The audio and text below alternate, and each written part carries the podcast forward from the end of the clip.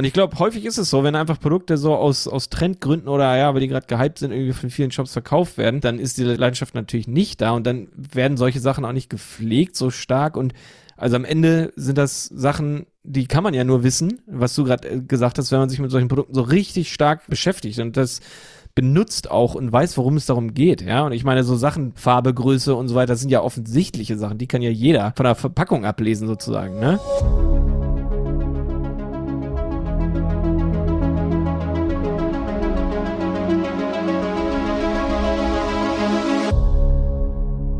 Schön, dass du wieder dabei bist bei einer Handel 4.0 Podcast Folge. Heute mit mir Malte und dem Jonas Schindler von Die Berater Online Marketing.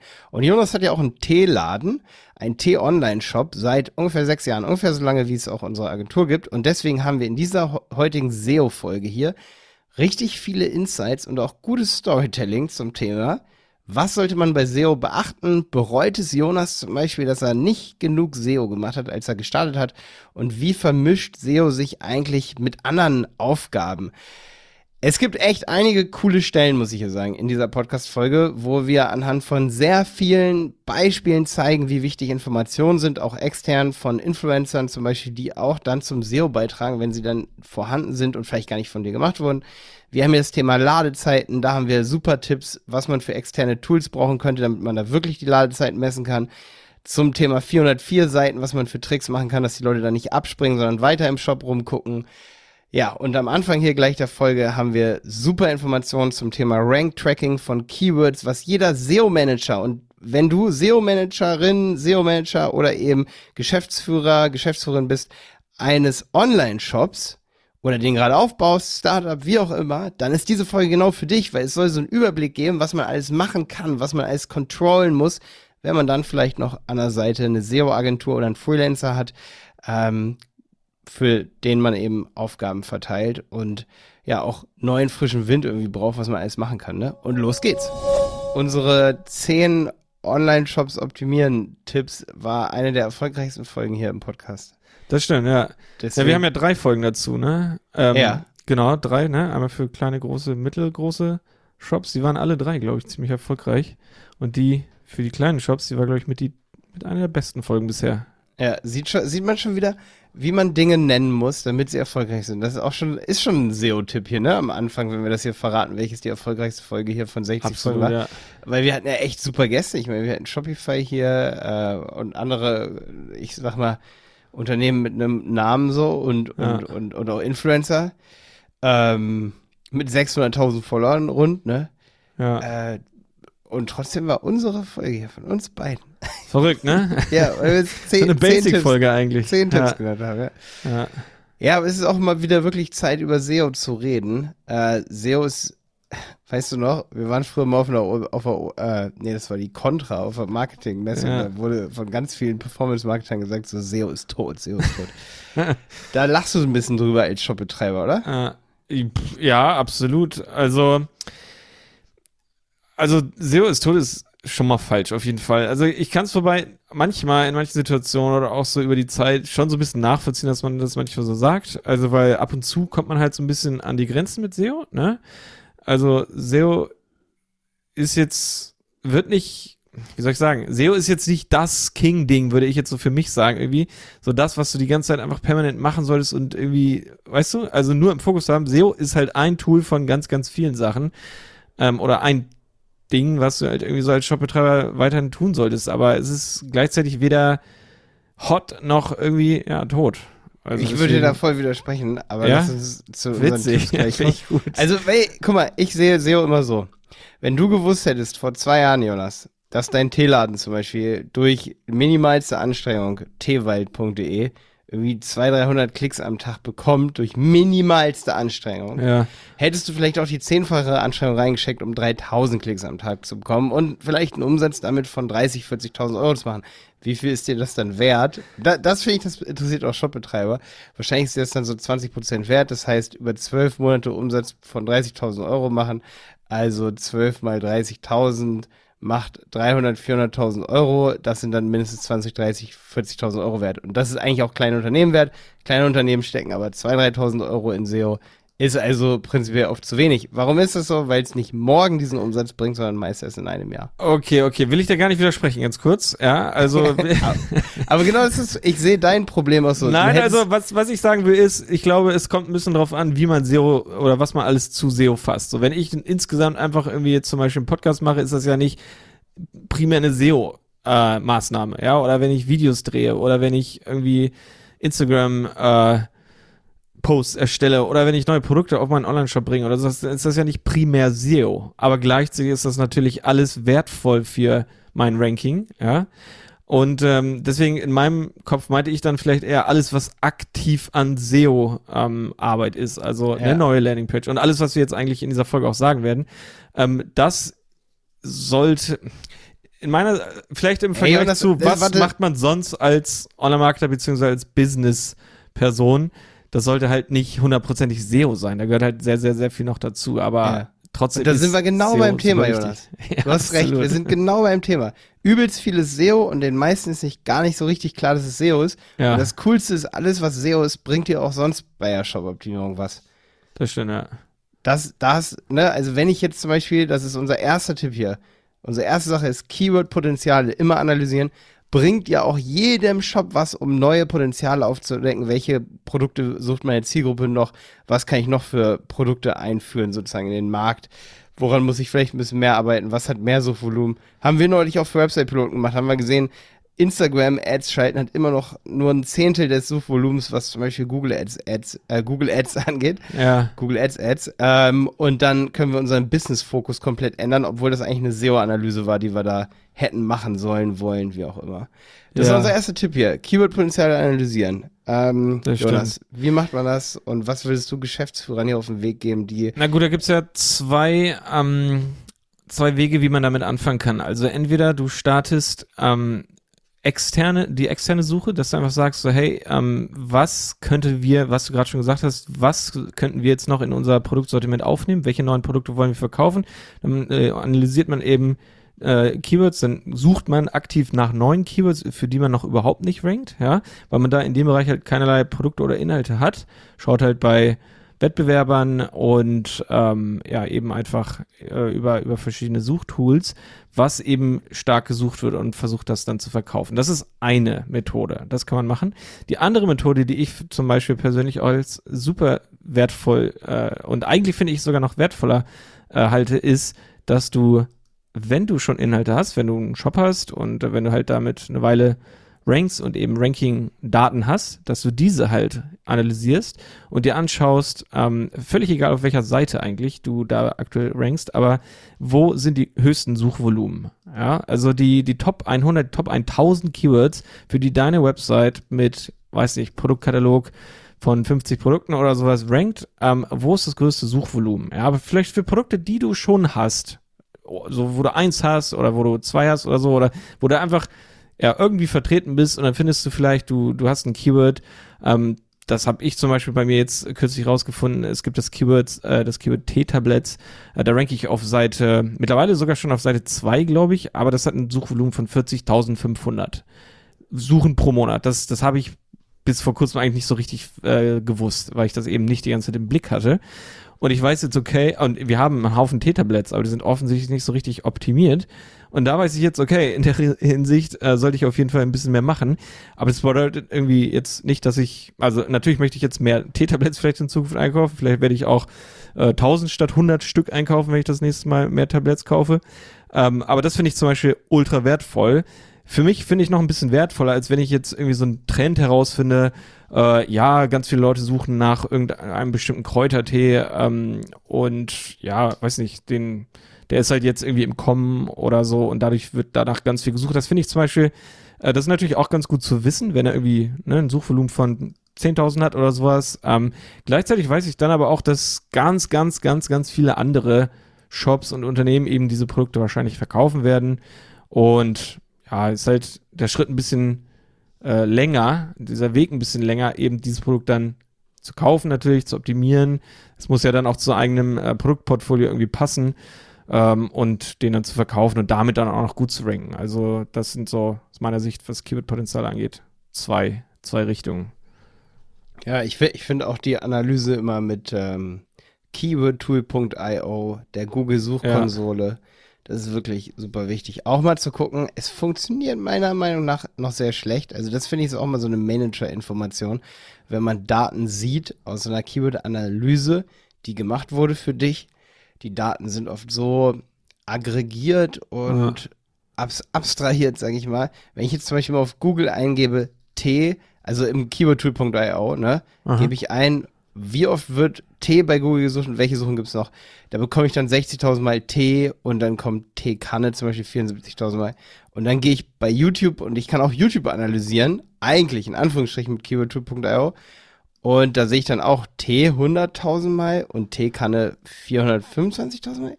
Und mhm. denke ich mir, das kann ja gar nicht stimmen. Das kann ja nicht viermal so oft T-Kanne bei YouTube gesucht werden. Also Daten stimmen oft einfach auch nicht. Das ist ganz, ja. ganz, ganz, ganz wichtig, finde ich. super ja. wichtige Information für jeden, der eine SEO, äh, eine Keyword-Analyse irgendwie vorgelegt bekommt. So hier, Geschäftsführer oder Manager vom Online-Shop XY. Das ist die Keyword-Analyse. Und man einigt sich aber so ein bisschen in der Realität immer darauf, so, dass die Daten jetzt ansatzweise korrekt sind, beziehungsweise auch wenn sie es nicht sind, dass es, ein, dass es ja schon mal wichtig ist zu wissen, wenn man die gleiche Analyse hat. Deswegen kann man nicht Analyse 1 und 2 so gut miteinander vergleichen. Zum Beispiel Google Trends gibt es ja auch als Tool. Ne? Ja. Äh, vergleichen mit keywordtool.io.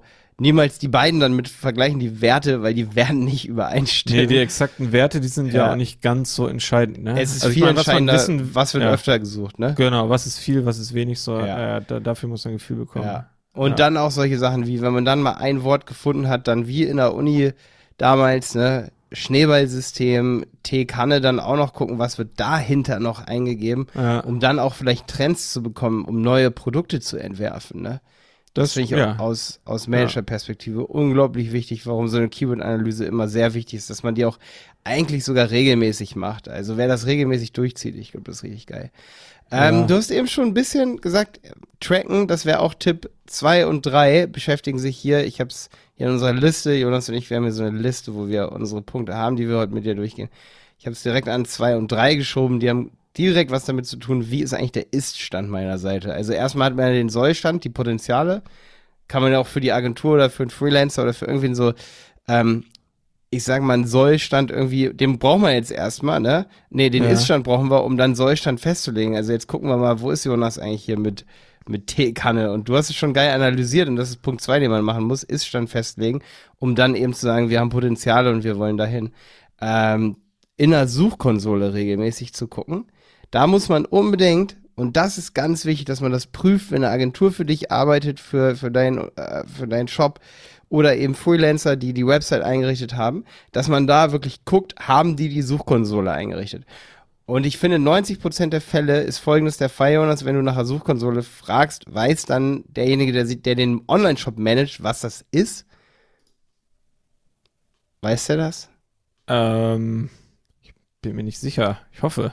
Eigentlich, eigentlich oft nicht, ne? Also, also, das ist so meine Perspektive, die ich jetzt habe.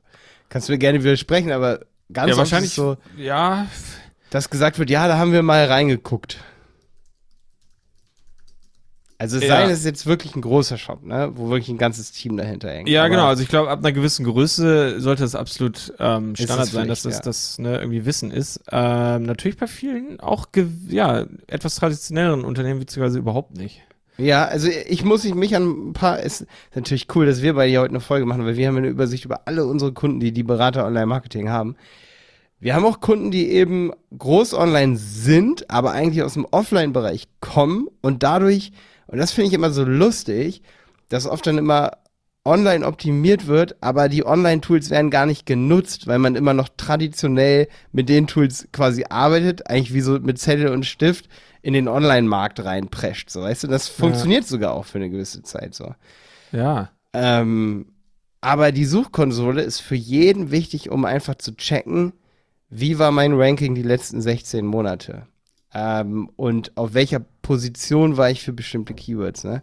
Mit ja, welchem auch, Keyword? Genau, und auch mit welcher Seite, ne? Das ist dann ja auch noch viel, also super interessant. So, ähm, äh, da kann man dann auch immer so ein bisschen verfolgen. Natürlich hat man das irgendwie aktiv beeinflusst in der Vergangenheit schon oder kam das jetzt durch Zufall irgendwie, ne? Dass man da irgendwie mhm.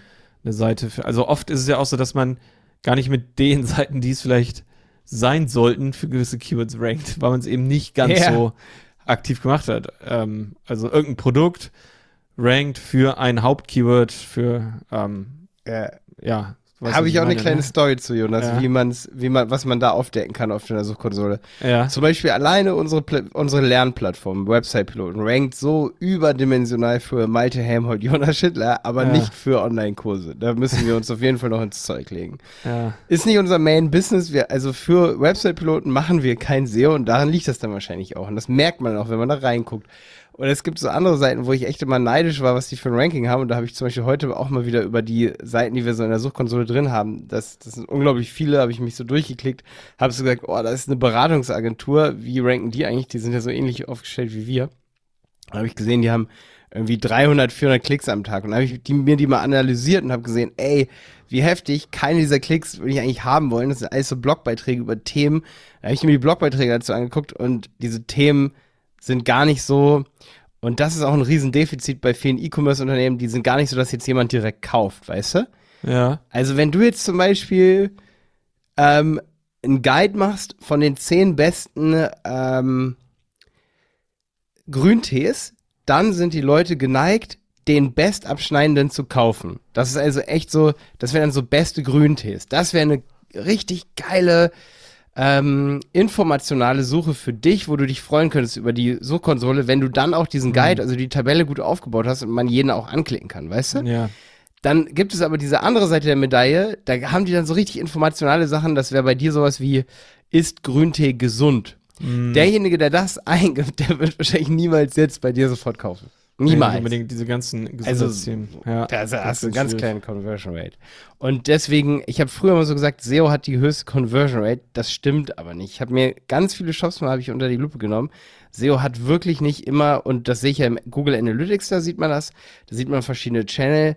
Äh, einmal den SEO-Channel, kann dann die Transaktionen recht sehen. Das ist unter ähm, Akquisition wenigstens, also im Google Universal Analytics, jetzt gibt's ja auch Uni, äh, Analytics 4, ne? Aber im Universal Analytics ist so, da geht man auf äh, Akquisition, dann auf Channel und da ist das wirklich nicht so, dass SEO immer den die höchste Conversion Rate hat. Das habe ich immer so gesagt, aber das stimmt nur dann, wenn man auch gute Artikel hat, mit denen man rankt, wo wirklich transaktionale Keywords dann auch drin sind. Sowas wie eben Grüntee-Vergleich oder Grüntee, beste Grüntees. Derjenige will offensichtlich den besten Grüntee kaufen. Wenn er dann mal Ja. bei Jonas im Teeshop ist, dann kauft er sicherlich auch den. Witzigerweise er ist. könnte, ähm, ich überlege das gerade, das kann auch wieder so ein, so ein äh, Statistik-Ding sein.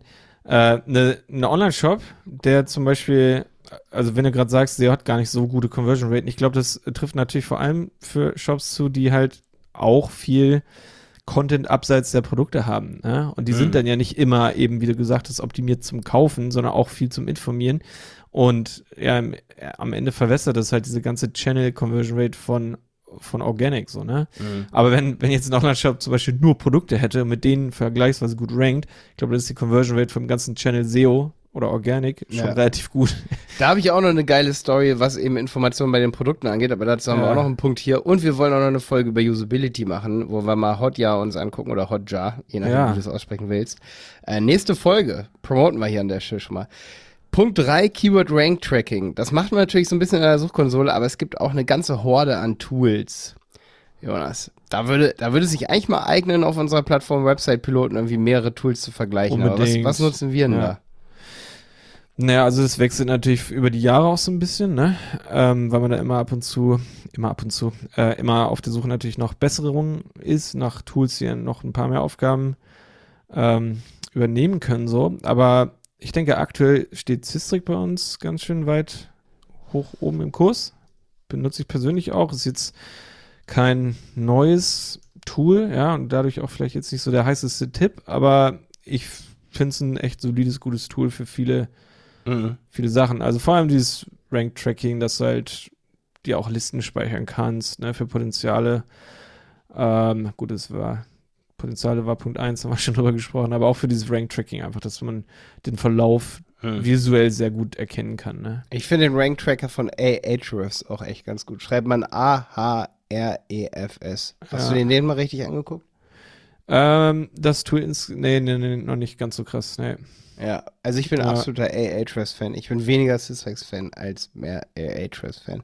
Aber Ja. das nur, damit du weißt, es gibt verschiedene Tools da draußen. Da gibst du dann Keywords ein, wo du dann wirklich ein Aler Alert bekommen möchtest, äh, Ja. wo du dann auch wirklich verschiedene Daten haben möchtest.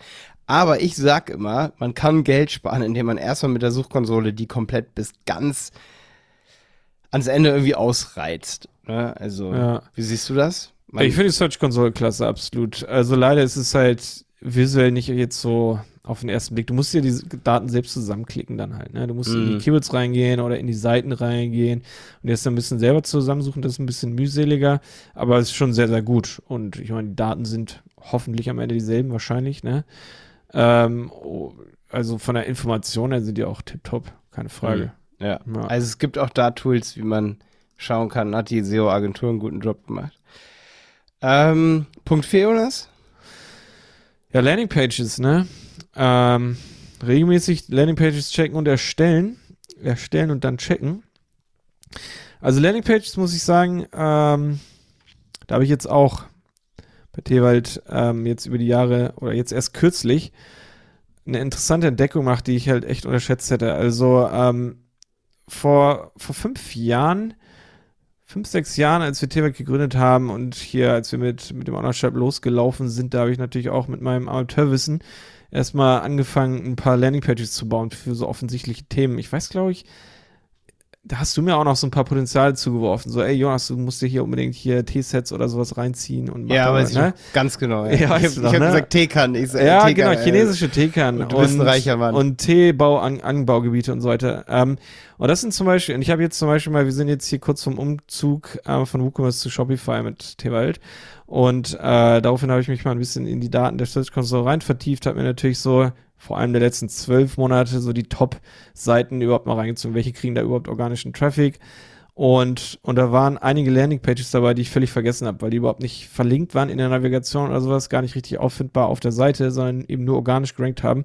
Aber in den Top 10 war eine Landingpage für chinesische Teekannen. Und ich weiß noch, die habe ich in dem ersten Jahr, vielleicht im ersten halben Jahr von Tewald erstellt. Völlig rudimentär, ein bisschen Text drauf, ein bisschen Produkte ähm, so dynamisch eingepflegt über so eine Reihe. Oh, ja, und die hat bis jetzt, das war Top 5 oder sowas der, der, der Traffic-Seiten organisch. Mhm. Das hat mich wahnsinnig beeindruckt, weil wie gesagt, die Seite habe ich völlig vergessen.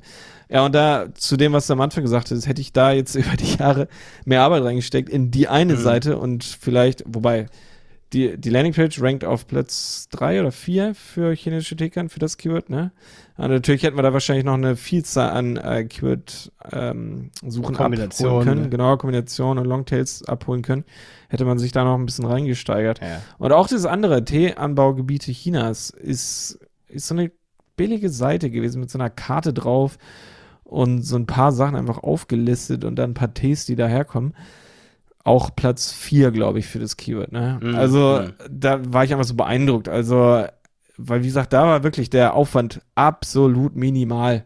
Also hätte ich über die Jahre hunderte Landingpages Ja, bauen können und ähm, Das ist das ist echt krass. Da sieht man wieder, was mit mehr, was mit strukturiertem Vorgehen, was Ja. wirklich geplant ist und einem wirklichen Team das auch macht, mit Zielen, die man sich setzt, Sprints zum Beispiel. Ja. Da gehen wir wirklich in Unternehmensorganisationen, müsste man da eigentlich reingehen, wo ich sehe, das ist auch eine der größten Dinge, die bei Unternehmen nicht passt. Das war jetzt hier mal ein Bonustipp ganz kurz. Du musst SEO strukturiert angehen. Am besten, äh, angehen. Am besten du hast Sch- Sprints, bis wann wie viele Landingpages fertig sind zu bestimmten Themen, Ja. dass die immer wieder iterativ durchgegangen werden, dass die ver verbessert werden. Das ist ja auch genau der Tipp hier. Landingpages anlegen und dann immer gucken, wie ranken die.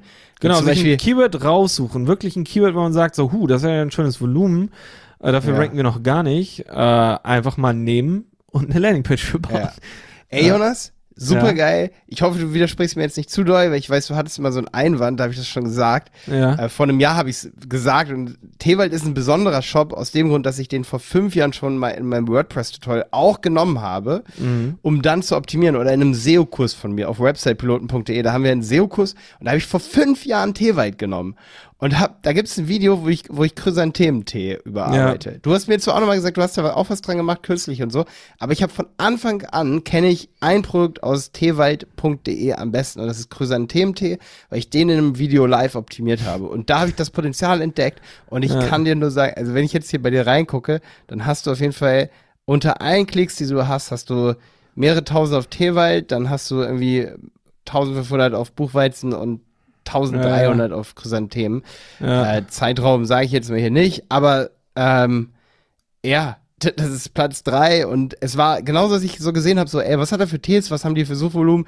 Ah, okay, das schaffen wir, das packen wir mit Chrysanthemen Tee easy, ähm, machen wir ordentlich und da muss ich sagen, äh, da warst du in dem Zeitraum, den ich jetzt analysiert habe, auch eigentlich nur auf 3, 4, also auf Position mm. 3,4. Ja. Zwischendurch mal auf Platz 1,2, jetzt sehe ich so 2020, wenn ich mir die Kurve in der Suchkonsole angucke. Und das hat aber trotzdem zwei, drei Jahre gedauert. Aber da muss man dann ja ausrechnen, was ist denn dann SEO irgendwie wert? Äh, wenn man Landingpages eben anlegt und optimiert, so wie wir das damals getan haben, so wie ich es live in einem Tutorial gemacht habe, das man immer noch findet, ähm, es ist so viel wert, dass man zusammenrechnen muss, wenn das fünf Jahre gut rankt oder sogar zehn und immer ja. weiter bergauf geht, dann kann man ja wie so ein Integral bilden unter dieser Kurve und das ist es wert. Weil ja. die Kurve steigt, mal geht sie dann natürlich wieder ein bisschen runter, aber es ist die Fläche da drunter und es wird über Jahre ranken. Ja. Selbst wenn es dann immer wieder schlechter rankt, hast du trotzdem ähm, im ersten Jahr, wo es dann mal richtig gut rankt, wo du auf Platz 1 bist mit diesem Keyword, dann wahrscheinlich die Arbeit amortisiert und danach machst du Plus. Das stimmt, ja. Aber es ist ganz schwierig auszurechnen. Und das ist eben das, was SEO manchmal so unsexy macht, wo dann viele sagen, SEO ist tot. Mhm. Aber wenn du in einem gewissen Bereich wie eben chinesischer Tee, hey, Jonas, herzlichen Glückwunsch. Das ist schon krass, ja. Ja, total. Ja, genau. Ähm. Das war vier. Landingpages checken. Jetzt haben wir einen kleinen Ausflug gemacht, aber man sieht, es soll ja hier so ein bisschen eine Vision geben, ne? Da sieht man, was hat das gebracht, dass wir damals so Landingpages angelegt haben für, oder, oder in dem Fall waren es, muss ich zugeben, glaube ich, äh, Produktinformationen. Produktseiten, aber ich meine, es, ja. Ja, Trotzdem aber ist ja dieselbe minimal, mhm. ja, minimal auch mal kleine Sachen testen, wo man sagt, ey, da kann man mal eine kleine Sache, da haben wir ein bisschen Wissen drüber. Da denke ich mir mal, in so einer perfekten Welt wäre es so, jemand sitzt da, guckt sich an, ey, Leute interessieren sich eben für, ähm, also da sitzt eine Agentur und sagt zum, zum zum Kunden von der Agentur, hey, ihr habt chinesische Tees, okay, wir beraten euch, okay, ihr braucht die und die Inhalte, ihr braucht ähm, auf jeden Fall eine Landingpage zum, zum Thema mh, mm, Anbaugebiete Ch äh, chinesische, jetzt wollte ich chemischer Tee sagen, mhm. und genau das nicht. Und dann machen die einfach nur Texte dafür fertig, erklären der Agentur was, das wird grafisch dargestellt, die Texte kommen rein, am besten am Anfang nur nicht zu viel Arbeit und wenn es dann irgendwie boomt, dann wird es optimiert, optimiert, optimiert. Aber Menschen hassen es leider irgendwie, bestehende Dinge zu optimieren. Ich weiß nicht warum. Leute wollen immer Sachen neu machen. das ist ganz schwierig, ne? Ja. Ja, ich weiß, ja. so ein psychisch, psychischer Effekt. Muss ich mal in so Psycho Psychologie, persönlich, nicht Persönlichkeitspsychologie, aber in so Psychologiebuch. Kann, kann ich jetzt gar nicht bestätigen unbedingt, aber. Nee. Wenn du das sagst. Ich, glaub, ich will immer Sachen neu machen. Vielleicht schließe ich auch von mir auf andere. Kann ja sein. Ja. Ja, ja also wahrscheinlich, wahrscheinlich ist es einfacher, ne? Wenn man Sachen neu macht, kann man erstmal die einfachen Sachen ja, machen. Ja. Es macht vielleicht Spaß, weil man das Gefühl von Fortschritt hat und nicht, man geht zurück, nimmt die mhm. Sache und ja. aber es ist nicht, nicht gut. Ist nicht gut. Okay. Ja. Äh, Punkt 5. Next. Ja. Auch super wichtig, der Punkt. Ja, Produktfilterfunktion in Zusammenhang mit natürlich den Eigenschaften äh, der Produkte. Ne? Also so ein Produktfilter kennt man ja aus den Kategorieseiten. Äh, meistens oben oder in der Seitenleiste hilft ja dann in einem größeren Katalog, sich die Produkte so ähm, zu, zurecht zu sortieren, wie, nach dem, was man gerade sucht halt. Ne? Ähm, warum ist das so wichtig für SEO? Also es ist, glaube ich, indirekt oder es kann sogar direkt wichtig für SEO sein, aber vor allem auch indirekt, nämlich für die Usability ist es super wichtig. Äh, natürlich, dass sich Personen, also deine Besucher auf der Website ähm, zurechtfinden und halt auch die Sachen finden. Also das ist natürlich bei kleinen Katalogen gar nicht so wichtig, überhaupt nicht wichtig eigentlich. Ähm, also der Produktfilter vielleicht, äh, vielleicht ist nicht ganz so wichtig. Was aber wichtig ist in dem Zusammenhang sind eben diese ähm, Attribute und Eigenschaften bei den Produkten. Also jedes Produkt hat halt irgendwelche, also eine, eine Anzahl von Eigenschaften. Also ähm, ja, Material, Zubereitung, ähm, Zutaten, ähm, Maße, Groß, Klein, Farbe, solche Sachen. Ja. Und all diese Sachen sollten natürlich auch irgendwie in der Produktbeschreibung auftauchen, aber sie sollten ähm, absolut auch als eigenständige Auflistung äh, in eigenen Feldern vorkommen. Ne? Also je nach Shop-System kann man das eigentlich ganz gut machen. Und genau diese Eigenschaften, die kann man dann eben auch für diese Produktfilter verwenden.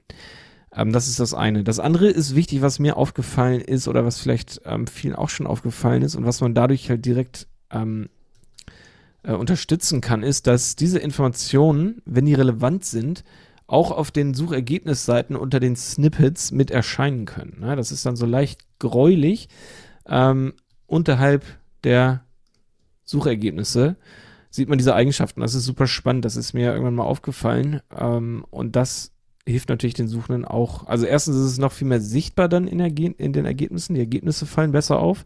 Und zweitens, ähm, ja, ist das Verständnis natürlich besser da, ob gewisse Eigenschaften bei einem Produkt zutreffen oder nicht. Das sieht man auch auf den ersten Blick. Mhm. Ja, genau. Und im Filter, das habe ich ja gerade schon erzählt, ähm, kommt man natürlich besser zurecht, wenn man irgendwie ein Produkt nach Farben sortieren oder einschätzen kann. Also vor allem bei Fashion ist das ja, also ist nicht nur bei Fashion, aber bei ganz, ganz vielen Produkten, wenn man eben gelbes Hemd sucht oder so oder Schuhe in Größe so und so. Da ist es offensichtlich, ja, aber viele Online-Shops, die, ähm, ja, die machen das noch nicht so. Mhm. Es ist natürlich ja. auch erstmal ein bisschen Arbeit so, aber es ist echt super wertvoll. Das ist super wichtig, ne? Denke ich auch. Also ich sehe das auch als großes Defizit bei ganz vielen, auch sehr großen Online-Shops. Komme ich gleich mal auf einen zu sprechen. Da sind wir auch so ein bisschen schon beim nächsten Thema, bei der nächsten Folge, die wir, wo wir uns nur über Usability unterhalten werden. Die Hot, Hot Jar-Folge, wie man das auswertet. Deswegen gar nicht zu viel vorwegnehmen. Ähm, eine Sache nämlich zum Beispiel Usability-Checks, das ist jetzt Punkt 6, sollte man ja auch oft machen. Wie, wie verhält man sich? Und da auch nochmal zurück zu dieser Filtersache, Punkt 5. Ich habe da ein gutes Beispiel, Jonas. Darf ich das hier auspacken? Klar. Ich habe jetzt zum Beispiel, ich suche die ganzen letzten Tage ein Wakeboard und ich will Wakeboard, ihr müsst euch vorstellen, dass die verschiedene Biegungen haben, so wie die gebogen sind, so die äh, Wakeboard ist ja wie ein äh, Surfboard oder wie, wie, wie, ein, mhm. wie ein Skateboard, ne? Das kann vorne nach oben gebogen sein und hinten nach oben gebogen, damit man die ordentlich nach oben Zug kriegt, so, ne? Um das mal so ganz einfach zu erklären. Und das, das heißt Rocker Profile. Ähm, und da gibt es ein Continuous Rocker Profile und noch andere Profile, wonach man die sortieren kann. Und ich bin die ganzen letzten Tage durch tausende von Online-Shops gegangen und habe mir versucht, die rauszusuchen. Und zum Beispiel ein Usability-Fail möchte ich hier vorstellen. Der ist bei warehouse-one.de. Die, die, die Seite kennen nämlich, glaube ich, viele. Aha. Ähm, ansonsten mal angucken. Ist wirklich, äh, ist ein ernstzunehmender Online-Shop in Deutschland, der sich wirklich krass auf äh, als, als Sportoutlet etabliert hat. Vielleicht kriegen wir ihn hier mal in den Podcast rein, wenn ich ihn hier erwähne und werde ihn dann bei Instagram verlinken oder so. Auf jeden Fall suche ich dieses Board und habe links eine ganze Reihe an Filtern, ne? Hm. Und unten, wenn ich jetzt auf die Kategorie Wakeboards gegangen bin, kann ich auch Continuous Rocker Profile auswählen. Also da habe ich so verschiedene, habe ich die Profile, ja, wie das gebogen sein soll. Und dann klicke ich das an und dann sortieren die sich, ne? Kannst du ja. dir vorstellen, was? Ja. Jetzt gibt es aber ganz oben, wenn ich, wenn ich zum Beispiel jetzt mal sortiere nach Preis, dann ist trotzdem oben so ein Kasten, der setzt sich in Grau zwar ein bisschen ab von den anderen, aber das erkenne ich erstmal nicht, weil die Usability, die bringe ich mir jetzt ja nicht bei. Also der Shop Weißt du? Ja. Es gibt oben so einen Kasten, das sieht so aus, als wäre es sozusagen Inhalt dieses, dieses Filters und darüber steht, diese Produkte können wir dir empfehlen. Und wenn ich jetzt den Filter gesetzt habe, dann denke ich ja, dass wenn jetzt mir diese Produkte empfohlen werden, dass dann nur noch diese Profile da sind, oder? Aha. Stell dir mal vor, du verkaufst dich, weil dann sehe ich oben ein attraktives Angebot. Ich sehe jetzt da zum Beispiel ein richtig geiles Board, klicke da drauf aber guess what? Ich könnte mir jetzt die Länge dieses Boards einstellen und es kaufen und würde vielleicht nicht nochmal prüfen, ob da unten, unten Continuous Rocker Profile drin steht. Es ist nämlich keins. Es ist nur ein Vorschlag oben von irgendwelchen Produkten, die im Sale sind, die irgendwie beliebt sind, aber der Filter wendet sich nicht auf diese Produkte an. Ja. Fuck. Krass. Stell dir mal vor, ich kaufe mir deswegen ein falsches Board. So. Ja gut, hoffentlich guckst du nochmal auf der, auf der Produktseite, ne? Genau. Klar. Ja, genau. Ja, ja. Da ja. sind wir witzigerweise bei Punkt 7, aber das ist jetzt hier Punkt 6. Usability Checks. Nächste Folge Hot Ja reden wir drüber, über Usability Checks. Wie findet man das raus, dass solche Dinge passieren? Kann man natürlich auch Kundenumfragen machen. Man muss natürlich selber Testkäufe machen. Aber gehen wir mal zu Punkt 7. Warum sind denn die Produktinformationen genau deswegen so wichtig? Informationen bei Produkten? Ja. Ja, ich weiß, es war so ein fließender Übergang, bist du nicht mit, mitgekommen, Jonas. Ne? Ja, warum ist das, das so wichtig? ja, genau deswegen, ne? so. Ja. Dann haben wir es ja schon gesagt. Haben wir ja schon gesagt, ja. Nee, ja. aber Spaß beiseite, es ist wirklich so, ne? Je mehr Informationen da stehen, also ich war jetzt wieder auf Shops, da hatten die an den Brettern da nicht stehen, was das für ein gebogenes Profil ist. Also Hm. ob das jetzt äh, Stage Rocker ist oder Continuous Rocker, stand nicht dabei. Ja, ich hab- Information, ja. Jo, das war eine Sache. Ich habe neulich eine Slackline gesucht. Ja. Da stand dann ernst, ernsthaft nicht mehr dabei, ob's, ob sie für Highline geeignet ist oder ob das halt so eine Downline ist, die man eben, ob man die im Gebirge benutzen kann oder eben wie hoch man die spannen darf.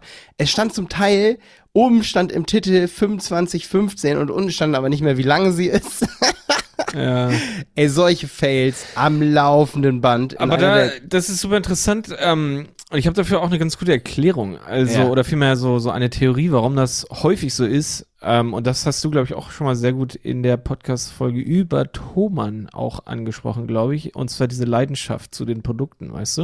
Ja. Weil ich glaube, wenn diese Leidenschaft von der Unternehmerseite oder von dem Betreiber, wie auch immer, von dem Shop da ist, dann wird sowas nachhaltig nach und nach auf jeden Fall irgendwie berücksichtigt, weil man selbst ja sozusagen die Zielgruppe ist, ja, sich selbst damit beschäftigt, hoffentlich in irgendeiner Form, ja, oder die Personen, die an dem Shop arbeiten Mhm. und dass da einfach gemerkt wird, dass da Informationen finden, dass man merkt, so, ja, man könnte sich jetzt hier nicht selbst ähm, genug Informationen, also man, ne, man würde nicht genug Informationen finden, man könnte sich äh, nicht so gut äh, beraten lassen, sage ich mal jetzt so von der Produktseite selber oder von dem ganzen Shop, ne? Mhm. Und ich glaube, häufig ist es so, wenn einfach Produkte so aus, aus Trendgründen oder ja, weil die gerade gehypt sind, irgendwie von vielen Shops verkauft werden, ähm, dann ist die Leidenschaft Leidenschaft natürlich nicht da und dann werden solche Sachen auch nicht gepflegt so stark und also am Ende sind das Sachen, die kann man ja nur wissen, was du gerade äh, gesagt hast, wenn man sich mit solchen Produkten so richtig stark äh, beschäftigt und das benutzt auch und weiß, worum es darum geht, ja. Und ich meine, so Sachen, die ich gerade, äh, die habe ich am Anfang als Beispiel genannt,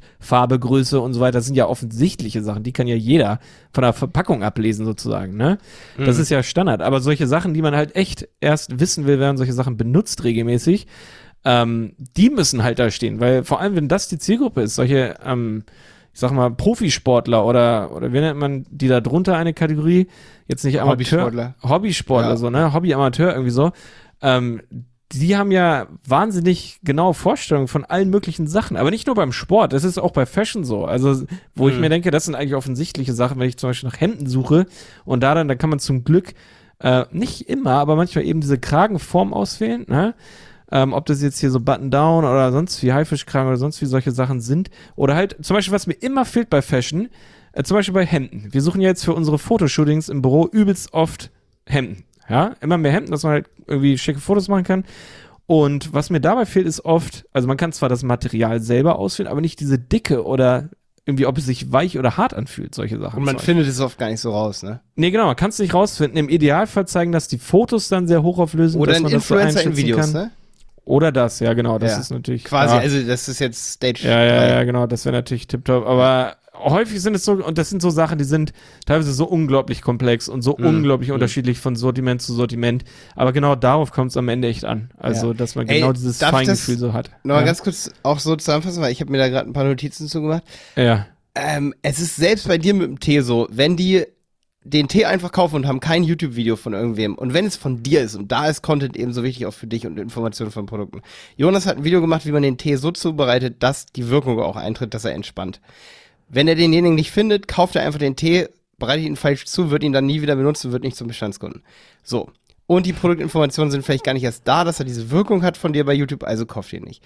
Dann gibt's vielleicht zum Beispiel beim Thema Wakeboards. Ich kaufe das Wakeboard, wo ich am meisten Informationen zu der Marke bei YouTube finde, ob das für Schanzen geeignet ist, wie die Biegung ist und wie, welche und wie ich Schuhe drauf montiere mit welcher Schraube. Bei Fahrradschaltungen, Jonas, da recherchiere ich erstmal bei YouTube-Videos, was die dran gebaut haben zum Beispiel auch von einem Store, der diese Schaltung verkauft, um sie dann erst zu montieren und sonst kaufe ich sie nicht. Bei Slackline kaufe ich die Slackline, wo ich bei YouTube ein Video finde, wie ich sie leicht spannen kann. Wenn das Video zu verpixelt ist und zu alt, kaufe ich es dann doch vielleicht schon nicht. bei Musikinstrumenten kaufe ich das Musikinstrument, wo ich Zubehör zu kaufen kann und zum Beispiel bei YouTube oder im gleichen Shop finde, boah geil, da gibt's ja übelst viel, kann ich austauschen bei der Gitarre zum Beispiel weiß ich ganz genau, welche Seiten das sind. Also ich sehe zum Beispiel die Gitarrenübersichtsseite bei Thomann und dann sehe ich aber nicht, welche, also ich habe von Gitarren keine Ahnung, sorry, muss ich meinen Vater fragen. Aber ähm, wenn ich weiß, was für Komponenten ich da nehmen kann, um da was dran zu ersetzen, dann kaufe ich, wenn da viel Informationen sind, weil ansonsten fühle ich mich ja lost in der Zukunft. Ja. Und ansonsten suche ich bei YouTube und Leute verlassen sich ja nicht nur auf dich als Shop, aber die geilsten Shops heutzutage sind eben die, die dann auf der Seite schon noch ein Video eingebettet haben oder die Information so detailliert, ja. dass die Leute wissen, das Produkt ist das Richtige für sie. Und diese Vorbehalte, weil ich bin immer so, fuck, wenn ich das, wenn ich das äh, Board jetzt hier in der USA zum Beispiel oder ich wollte eins fast bestellen, in einem UK-Shop beim Hersteller direkt. Und dann dachte ich, Mist, wenn das jetzt das falsche Profil ist und es steht hier nicht mal dabei, dann habe ich ja richtig ein Problem, weil Rückversand müsste ich zahlen. Also würde ich es niemals da verkaufen. Ja, ja. Oder bei einem Interface habe ich gestern gerade wieder gesucht, weil du kennst ja meine Interface-Problematiken, Jonas, ne, die ich immer so habe. Ey. Ja. Ähm, da ist es genauso. Ich gehe bei Thomann auf die Seite und gucke mir ein Video an, ob ich irgendwie Apropos, müsste ich auch hier gerade mal checken, was es für Treiber gibt, um das Ganze dann von Mono auf Stereo zu mixen. Wenn der Hersteller kein Video anbietet, genau wie bei Slackline, kaufe ich das Produkt nicht mehr. Und die Leute sind so verwöhnt, dass die Informationen bei Produkten so ein zentraler Bestandteil sind. Aber ich glaube, es haben auch viele, das haben auch viele Online-Shops schon gecheckt, ne? Aber ich glaube, das ist für viele Starter hier nochmal so wichtig, dass wir es so hervorheben. Ja. Viele, die jetzt gerade erst so starten. Das ja, zieht sich Fall. alle Produkte. Ja, also auf jeden Fall ähm, haben das viele Online-Shops gecheckt. Es wird ja auch immer besser, aber trotzdem, ich glaube, der Anspruch von vielen Kunden ist einfach so, so hoch, dass es halt einfach so komplex ist, dass man das halt echt zu einer zentralen äh, Maßnahme machen muss, dass man das eben regelmäßig durchführt. Und da sieht man halt auch schon wieder, das habe ich ja eben schon angesprochen, wie wichtig es ist, dass eben nicht einfach irgendein generic ähm, SEO-Marketer bei dir arbeitet, äh, um das durchführt, sondern eben einer, der, der die Kon äh, Produkte selber mag und mhm. verwendet, ne? Weil ansonsten geht das nicht. Du kannst solche mhm. Sachen, also wie, wie ja. soll die Person das sonst recherchieren? Er müsste sich zwingen, mit einem Produkt sich zu beschäftigen. Das geht ja gar nicht so, ne? Ja. Ja. Und hier zeigt ja unser Tipp hier, Information bei Produkten hat nicht nur was mit SEO zu tun, sondern mit der gesamten Conversion Rate deines Shops. Am Ende findet er das Produkt, springt nicht ab. Google-Klicks werden mehr. Wir sind ja hier in der SEO-Folge. Und das Allerkrasseste ist einfach, es ist ja auch eine Art von, wenn ich jetzt SEO mache, weil ich Videos brauche, Content erstellen, ich gehe zu Influencern, die zum Beispiel gut Gitarre spielen, die spielen meine Gitarre, erzählen Features und das kommt auf die Produktseite. Win-win für beide und am Ende gibt es einen Backlink. Ich glaube, da sind wir dann auch schon bei dem Tipp, der nachher auch noch kommt. Verlinkungen, Kooperation. Ja. Wenn wir jetzt mal hier den Tipp nach vorne ziehen. Ähm, ist auch so ein Ding. Also über all diese Contents, die ich schaffen will, schaff, äh, oder machen sollte, äh, kann ich irgendwie Kooperationen schaffen. Oder Jonas, es gibt bestimmt irgendwie eine Tief-Tasting-Veranstaltung, Jonas, mit der du kooperieren könntest, oder? Ähm, ja, also sicherlich. Ähm, ja, auf jeden Fall. Also auf jeden Fall gibt es Influencer für Tee zum Beispiel, vor allem so im europäischen Bereich Deutsch so ein bisschen. Also die die die sehen dann ein bisschen anders oder die falten sich dann ein bisschen anders so als die Influencer, die man sonst so vielleicht aus ein bisschen Bereichen kennt. Nicht ganz so glamorous so, ne? Aber es gibt auf jeden Fall Leute, die, also es sind dann, da gibt es eigentlich sogar ein richtigen Wort, richtiges Wort für das sind T-Heads so in dem Bereich, ne? Echt jetzt? Also T-Geeks, T-Heads so in dem Sinne, das sind natürlich auch die, die Sachen einfach normal kaufen so, aber das sind absolut die, die gibt's in jedem Sortiment eigentlich oder in fast allen Sortimenten, so richtige Nerds fast, ja, also die sich so übertrieben einfach mit solchen Sachen beschäftigen und die deswegen halt auch solche Sachen, ähm, also zum Beispiel Tee verkosten, vergleichen, äh, vorstellen, sonst wie, also das oft auch gar nicht mit einer monetären äh, Motivation, also es ist unglaublich interessant, ähm, die einfach für sich selbst so die übelsten Jünger sind für diese, für so eine Nische, also ja, genauso wie eben einfach diese Passion, ne, also wie aus dem Sportbereich ganz stark oder Musik oder so, aber das gibt es auf jeden Fall auch bei Tee. Hm. Ja.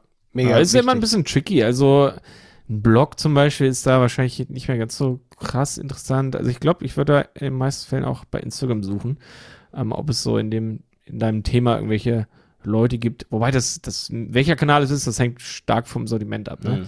Ähm, mein Tipp hier bei Tipp 8, Jonas, ist auch so ein bisschen, wenn es um SEO und Kooperation gibt, sollte man trotzdem gucken, ob der Instagrammer oder die Instagramerin auch einen Blog hat, wo eben das Ganze verlinkt wird. Obwohl ja. ich, das behaupte ich ja schon lange, es in Richtung Mentions, also Erwähnungen geht und Google natürlich die ganze Zeit daran arbeitet, zu erkennen, was geht in Social Media ab und wo wird ein Shop zum Beispiel erwähnt und das ist dann auch viel wert, genauso viel wie wahrscheinlich eine Verlinkung. Dennoch im klassischen Sinne sollte man definitiv auch darauf achten, dass man ähm, im gleichen Bereich wie der Shop unterwegs ist, äh, man Erwähnungen bekommt. Im besten Fall natürlich als Follow-Link oder als Link, der eine so Links haben verschiedene Eigenschaften, die können Follow oder No-Follow sein. Also im zweiten Fall wird von Google nicht mehr so viel, so viel Gewicht beigemessen für diesen Link. Und im ersten Fall bei einem Follow-Link ist es so, dass der Link für Google signalisiert, da wird jemand verlinkt und das ist der Shop, bei dem es genau das Produkt gibt, über das geredet wird im Beitrag und dort soll es auch gekauft werden und bitte Google, guck dir das an. Das ist so, Ja. das nennt man Follow-Link. Und das sollte man auf jeden Fall bekommen. Also Jonas, ich sehe immer wieder, dass zum Beispiel auch bei die Berater zum Beispiel, bei unserer Agenturseite bringt es Ja. voll viel, dass das unter ganz vielen YouTube-Videos von uns ist und so. Auf jeden Fall. Ja. Selbst wenn das No-Follow-Links sind, die bekommen nämlich auch einen kleinen Anteil. Also Google ist ja nicht ganz doof, sag ich mal. Ne? Ah. Guckt sich natürlich auch mal an, wo wird irgendwas erwähnt und wo steht es drunter und wo kommt der Traffic her und so. Ne? Ja. Alle 500, äh, SEO setzt sich echt so aus mehreren hundert, wenn nicht sogar tausend Mini-Aspekten so, ne? Ein kleiner Aspekt, Jonas, den hast du hier noch aufgeschrieben, Punkt 9, äh, wo man auch dran arbeiten kann, um sein SEO. Ja, also es ist natürlich auch so ein bisschen No-Brainer, aber ich glaube, der wird auch oft vergessen. Sind halt echt, ähm, ist die Prüfung, ist die regelmäßige Kontrolle ähm, auf 404-Fehler, ne? Also ob Seiten erreichbar sind oder oft sind es halt echt, das sehe ich fast täglich, dass auf irgendwelchen Online-Shops Seiten einfach nicht erreichbar sind. Vor allem so auch über Google wirklich komme ich dann auf die auf die Produkte. Das sind zum dann Teil sind die einfach weg. auch, weiß ich. Ja. Ja, es kann Strategie sein. Also ich glaube, da gibt es so ein bisschen, kommt drauf an, also das kannst du ja gleich mal kurz sagen. Also es gibt ja, was soll das für eine Strategie sein? Ja, Ich, ich weiß, es ist von so Zalando und so und von ganz großen gibt es zum Teil so Strategien, selbst wenn sie das Produkt nicht haben, ziehen sie die Leute einfach trotzdem zu sich, weil sie wissen, das ist die richtige Zielgruppe. Also sie wissen dann durch die Eingabe, sie wissen zwar, wir haben das Produkt nicht, aber derjenige ist definitiv unsere Zielgruppe. Hm, Und dann wollen sie einfach Traffic von der richtigen Zielgruppe und dann haben sie so viel Mi- Millionen von Werbebudget, dass sie sagen, okay, wir ziehen den trotzdem. ja gut, aber als 404 bleibst Ja, du ja nicht lange hoch im Ranking, oder? ja, ergibt auch keinen Sinn. Es Ja. ist klar, weil eigentlich müsste es dann eine Kategorieseite sein, auf die du führst. Also Mhm. ich weiß, was du meinst. Das, eigentlich wird dann auf eine Kategorieseite geführt, richtig?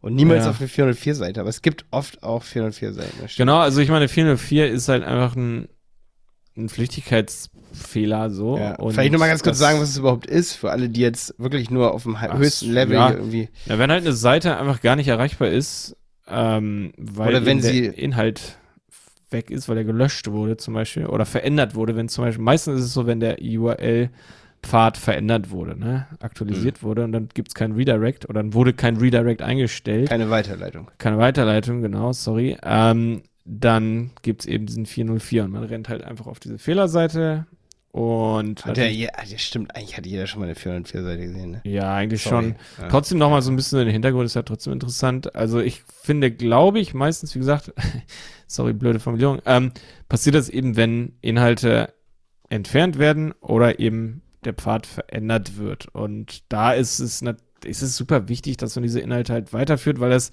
äh, weiterleitet, weil es ja verlorener Traffic ist in so vielen der Fälle. Du kannst sagen, ja, vielleicht gehen die manuell selber dann auf die Startseite oder so. Aber ähm, ja, Mhm. also es ist, es wäre schade, wenn man diesen Traffic verliert. So, Ja. ne? Die coolste Ja. 404-Seite, die ich jemals gesehen habe, und das hat natürlich auch einen riesen SEO-Aspekt, weil dann bleibt derjenige dort. Google sieht, ey, der geht nicht sofort wieder zurück. Das nennt man dann Short-Click. Jemand klickt auf die Seite und bleibt nur short da, also Mhm. kurz und geht dann wieder zurück zu Google. Dann gibt es natürlich einen Long-Click, also derjenige bleibt erstmal da. Und die haben das so gemacht, du durftest einen Mitarbeiter feuern, indem du geklickt hast, wo es auf eine weitere Seite dann geleitet. Das heißt, Google hat schon mal gesehen, ey, du bist weitergegangen, so du kamst nicht mehr von der Ursprungsseite wieder, sondern von der anderen Seite. Das heißt, es muss dich irgendwie interessiert haben, obwohl du auf der 404-Seite gelandet bist. Das ist auch witzig. Du musst ja. Mitarbeiter feuern, das habe ich auch für uns, für die Berater vor, indem du draufgeklickt hast, du, du konntest also sagen, so, du bist verantwortlich dafür. Dann bist du auf eine neue Seite gekommen, wo dann stand so, ey, Billy hat's nicht so ernst gemeint oder sowas wie, Billy muss jetzt in einen Schlangen, in einen Pool voller Schlangen springen oder irgendwie solche Sachen, so, weißt du, so, du bist ja hart. Ja. Oder so. Das waren auch die echten Mitarbeiter, die da waren. Das fand ich sehr, sehr lustig und das ist zum Beispiel eine Strategie für Shops, die 404 Seiten richtig cool aufzubereiten. Vielleicht auch noch darunter dann so, ey, Billy wurde jetzt gefeuert, der ist nicht mehr da, aber hier sind jetzt unten die Kategorien, die dich interessieren könnten. ja. Dass es auch irgendwie einen Bezug zum Content hat, ne? Ähm, Schlau, ja, auf jeden Fall. Also ich glaube, das stimmt schon. Also vielleicht kann man es nicht in 100% der Fällen vermeiden, dass es mal 404 Fehler gibt und dann kann man auf jeden Fall das Beste daraus machen, indem man die Seite einfach ein bisschen Absolut. aufhübscht. Ja. Das stimmt. Ja. Punkt 10. Ey, Punkt 10, wirklich nur ganz kurz, Ladezeiten im Blick haben.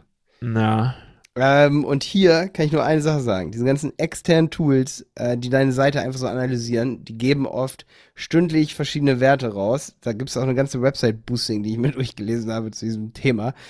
Und das fasse ich jetzt mal hier für alle SEO-Manager zusammen. Ähm, diese Tools wie PageSpeed Insights von Google und so sind zum Teil absolut nicht korrekt, wenn die irgendwie tagesgenau oder jetzt in diesem Moment deine Seite auswerten sollen. Und die haben zum Teil so viel Bugs, gerade durch diese Core Web Vitals von Google, die wurden neu eingeführt und da war dann auch so ein bisschen der Spaß dabei, vorbei, weil das ja in den Algorithmus mit reingehen sollte jetzt im Mai, wo man aber gesehen hat, die Daten können einfach nicht stimmen. Und dann ist das schon sehr krass, wenn Google sagt, das geht jetzt mit in den Algorithmus. Aber da will ich gar nicht so lange drauf rumreiten. Viel wichtiger ist, und da musst du mal dein SEO-Team zusammentrommeln, es gibt Tools, die musst du wirklich auf deine Seite ähm, implement, auf deiner Seite implementieren, weil jetzt kommt das Fiese daran. Bei Google Analytics sieht man zum Beispiel Ladezeiten, aber Google Analytics hat gar nicht so viele Daten von deiner Seite, wie du denkst. Wenn jemand nämlich nicht woanders hinklickt, dann weiß Google Analytics gar nicht, wie lange der drauf war. Und Google weiß auch nicht so genau, wann eine Seite fertig geladen ist. Das definierst du eigentlich mit irgendeinem JavaScript-Event, das sagt, jetzt ist deine Seite fertig geladen. Das kann Google nicht irgendwie sagen, so jetzt ist fertig, jetzt nicht fertig. Das ist wie mit allem im, wie mit allem in der Welt. Wenn du dir ein, ein Haus kaufst und einrichtest, kannst du zu keinem Zeitpunkt sagen, so jetzt ist komplett fertig. So, dann fällt dir vielleicht noch ein, so, ey, Mist, du hast den Keller noch gar nicht eingeräumt. Und genauso ist es bei einer Website. Eine Website ist wie so ein Haus. Das, das ist irgendwann fertig. Sicherlich ist jedes Haus irgendwann mal eingeräumt und so. Jeder Garten ist dann auch irgendwann fertig und so. Aber es, es gibt immer ganz viel Zwischenstadien, wo man sagen kann, so, ja, jetzt kann man schon drin wohnen. Und so ist es wie mit, mit einer Website. Jetzt kann man sie schon benutzen, aber sie ist vielleicht noch nicht ganz geladen. So, da gibt es vielleicht noch unten irgendwelche Inhalte. Und das Wichtigste ist ja, ab wann kann man eine Website benutzen?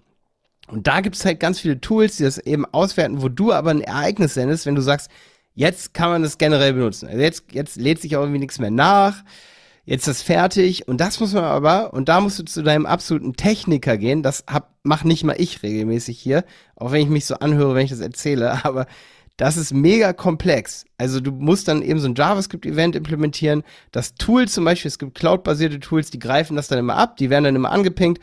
Der Besucher XY ist dann auf die Seite gekommen zu Minute null oder Sekunde null und in Sekunde drei war es so geladen, wie die Berater Online Marketing das eingerichtet hat wie die Berater Online-Marketing sagen, dass zum Beispiel der Shop, den sie betreuen, dass er dann fertig geladen ist.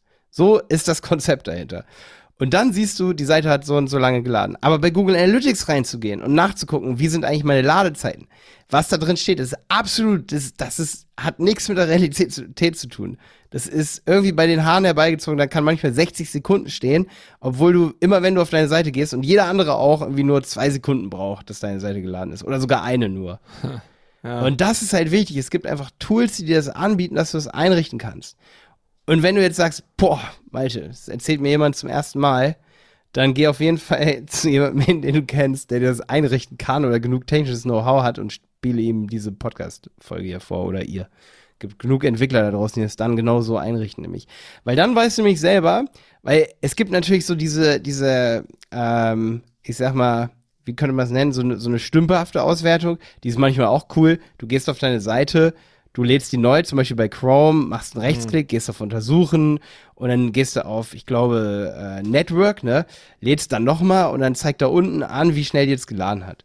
Und dann kannst du gar noch einstellen, so eine Drosselung, dass du sagst, ich möchte nur mit 4G oder nur mit 3G auf die Seite, dann lade ich jetzt gerade hier T-Wald nochmal, dann sehe ich unten rechts, boah, jetzt mit, mit 3G habe ich mir eine Geschwindigkeit ange, an, angelegt, da lädt dann zum Beispiel T-Wald, jetzt bin ich hier schon bei 10 Sekunden, 9,5 Sekunden, weißt du? Mhm.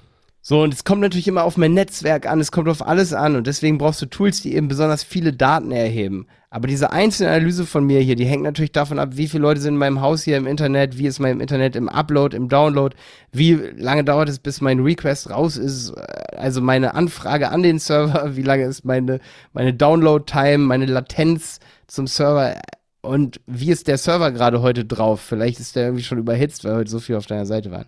Spaß. Äh, aber so, so ist die Realität. Die Realität ist halt nicht perfekt. Und deswegen bringt es eigentlich nicht viel, auf seine Seite zu gehen und irgendwie fünfmal am Tag irgendwie das Ding neu zu laden und zu gucken, wie ist die Zeit. Generell, wenn du aber merkst, boah, es macht nicht Spaß, mit deiner Seite zu, zu arbeiten, immer wenn du selber drauf bist, ist sie irgendwie langsam, dann muss, muss man sich natürlich Gedanken machen. Aber es sagt eigentlich Das sagt auf jeden Fall viel aus, aber nur weil es bei dir immer schnell ist, heißt nicht, dass es gut ist. In den meisten SEO-Agenturen ist schnelles Internet und in den meisten E-Commerce, äh, ich sag mal, wenn du jetzt einen E-Commerce-Shop hast, dann sitzt du sicherlich auch irgendwo, wo du richtig gutes Internet hast, ne? Deine Kunden aber nicht. Ja, absolut. Man muss halt auch immer so von den schwächsten Ja. Rädern ausgehen, ne? Oder von Durchschnittsuser. Und wie sieht's da aus? Das, das muss ja optimal Richtig. sein. Und Ja. deswegen Tool implementieren mit Skripten. Da gibt's verschiedene Sachen. Einfach mal sowas äh, eingeben wie richtige Ladezeit messen, Skript, Tool. Ähm, ich muss echt sagen, das ist ein Thema, das wir auch als Agentur manchmal noch nicht ganz so professionell behandeln, wie man das machen könnte. So. Mhm. Ähm, ist aber auch ein extrem technisches Tool und ich muss zu meiner Verteidigung sagen, ich habe noch keine andere Agentur gesehen, die das wirklich professionell handhabt und solche stimmt, Tools ja. oft implementiert. Also da sind wir oft in der Online-Welt hier in Deutschland irgendwie, vielleicht ist es in den USA anders, aber da sind wir oft so gefühlt irgendwie am Anfang. also, Ja. gibt es oft noch nicht geile Tools und eigentlich sind es Daten, die immer zur Verfügung stehen. Du kannst immer ein JavaScript-Event zurück an deinen Server senden, der deinem System sagt, jetzt ist gerade bei dem User XY nach so und so viel Sekunden. Die erste Anfrage war um 0 Uhr 0 und die zwei und der, der letzte, das letzte Event, das sozusagen meldet, jetzt hat es bei ihm geladen, das war dann um 0 Uhr 002. Also irgendwie nach zwei Sekunden. So. Das ist einfach. Das ist einfachste JavaScript-Logik irgendwie. Also, das so ein Event zu deinem Server zurückzusenden, wenn es fertig geladen ist. Und das dann zu mitteln, ist einfachste Mathematik. Aber irgendwie gibt's das noch nicht so oft. das ist ganz abgefahren, oder? Ja, krass. Ja. Ja, das, das geht dann schon sehr, sehr tief rein in die Materie. Auf Krass. jeden Fall. Ja. War doch noch ein bisschen deep hier zum Ende, ne? Hätten wir gar nicht gedacht, Jonas. Hätte ich auch nicht gedacht. Ja, aber ich finde, das ist Aber was, was ein SEO-Manager wissen muss auch. Um Ja, wohin auf zu gehen und zu sagen, so, ey, Fall. hier, mach mir so ein Skript da rein in diesen, auf die Website. Ja, So, ja, ist ganz wichtig zu wissen, ey. das stimmt, ja. Ja. Cool, Mann. Okay, top. Danke für die Zeit mit dir. Ja, danke dir. Schöne Folge. Es ist super wichtig, dass man ja, Ja. ich würde sagen, über die Basics mal sprechen. Ich würde das als Basics ein bisschen bezeichnen. Ja. Aber es ist wichtig, dass man da absolut. Absolut wenn man noch viel mehr SEO machen möchte, pitchen wir mal kurz unsere Plattform websitepiloten.de. Mhm. Dort haben wir eine Mitgliedschaft und ich habe da einen SEO-Kurs und der SEO-Kurs, würde ich sagen, ist der Kurs, der immer noch am alleraktuellsten ist. Alles davon, immer wenn ich neue Videos zum Thema SEO machen will, denke ich so, ey, ich kann eigentlich nur was zum neu, zu irgendeinem neuen Tool machen. Wir haben da auch Seminare zum Beispiel, da habe ich neulich mal Screaming for komplett gezeigt. Ähm, wir haben zweimal die Woche, wenn man eine Mitgliedschaft hat, kann man den SEO-Kurs gucken, kann man aber auch in unsere Seminare reinkommen. Also zweimal die Woche um 9 Uhr gibt es momentan einen Livestream, wo man sich mit uns unterhalten kann. Und dann gehen wir auch in mal ein Tool rein, wo du Lust drauf hast. Also Premium-Mitgliedschaft von websitepiloten.de oder der SEO-Kurs. Und der SEO-Kurs ist so der Kurs, wo ich immer denke, ey, da ist eigentlich noch alles tiptop aktuell, weil schon vor drei, vier Jahren habe ich erzählt, ähm, also es, wir gehen immer noch eigentlich genauso vor. Also wir sind da Ja, ja. schon eigentlich immer so aktuell, wie man aktuell sein muss irgendwie.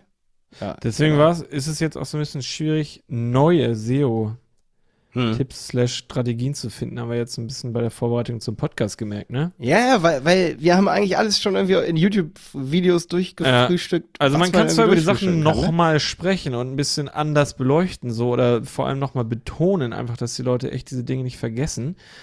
Aber am Ende sind es die gleichen Dinge, die wir echt schon Ja. vor Jahren gesagt haben und die sind Ja. nach wie vor wichtig, ne? Ja, deswegen finde ich aber auch für die, für den Handel 4.0 hier sollten wir unsere Folgenfrequenz zum Beispiel Frequenz irgendwann mal erhöhen wollen. Es ist sehr cool, wenn man eine diepe Folge zu einem Thema hat. Zum Beispiel zum Thema, was kann man in der Suchkonsole machen und wir holen uns Experten dazu. Äh, ich bin zum Beispiel auch gerade mal wieder an Julian Jünemann dran, vielleicht für eine Mhm. Tracking-Folge, dem habe ich heute mal geschrieben. Aber auch sowas wie, gibt's absolute Experten in Deutschland zum Thema Google Suchkonsole? Was gibt's da für Neuigkeiten? Was gibt's da vielleicht für Hacks? Oder eben auch ein Tool wie zum Beispiel Ahrefs oder Systrix. Und dann da jemanden hier reinzuholen und zu sagen, ey, Systrix, was kann man da alles machen? Was wird es für neue Features geben? Oder, oder eben Ahrefs oder Ride ist ja auch noch so ein bekanntes SEO-Tool. Und ich habe Bock auf auch Deep Dives mehr hier im Handel 4.0, aber es muss natürlich immer voll für Online-Shops sein, äh, gut für Online-Shops sein. Da finde ich aber gut, Jonas, dass du einen Online-Shop hast und wir uns so ein bisschen unterhalten können. Ich kann hier so ein bisschen die Rolle von die Berater einnehmen, von Mhm. uns als Agentur und du kannst so die Rolle so ein bisschen als der ähm, einnehmen, der T-Wald optimiert seit sechs Jahren oder so und ganz Ja. viel vergessen hat zu machen. Ja, aus Händlersicht so, ne? Das Ja, ist schon echt genau. immer wichtig. Ja. Richtig geil. Tschüssi. Tschüss.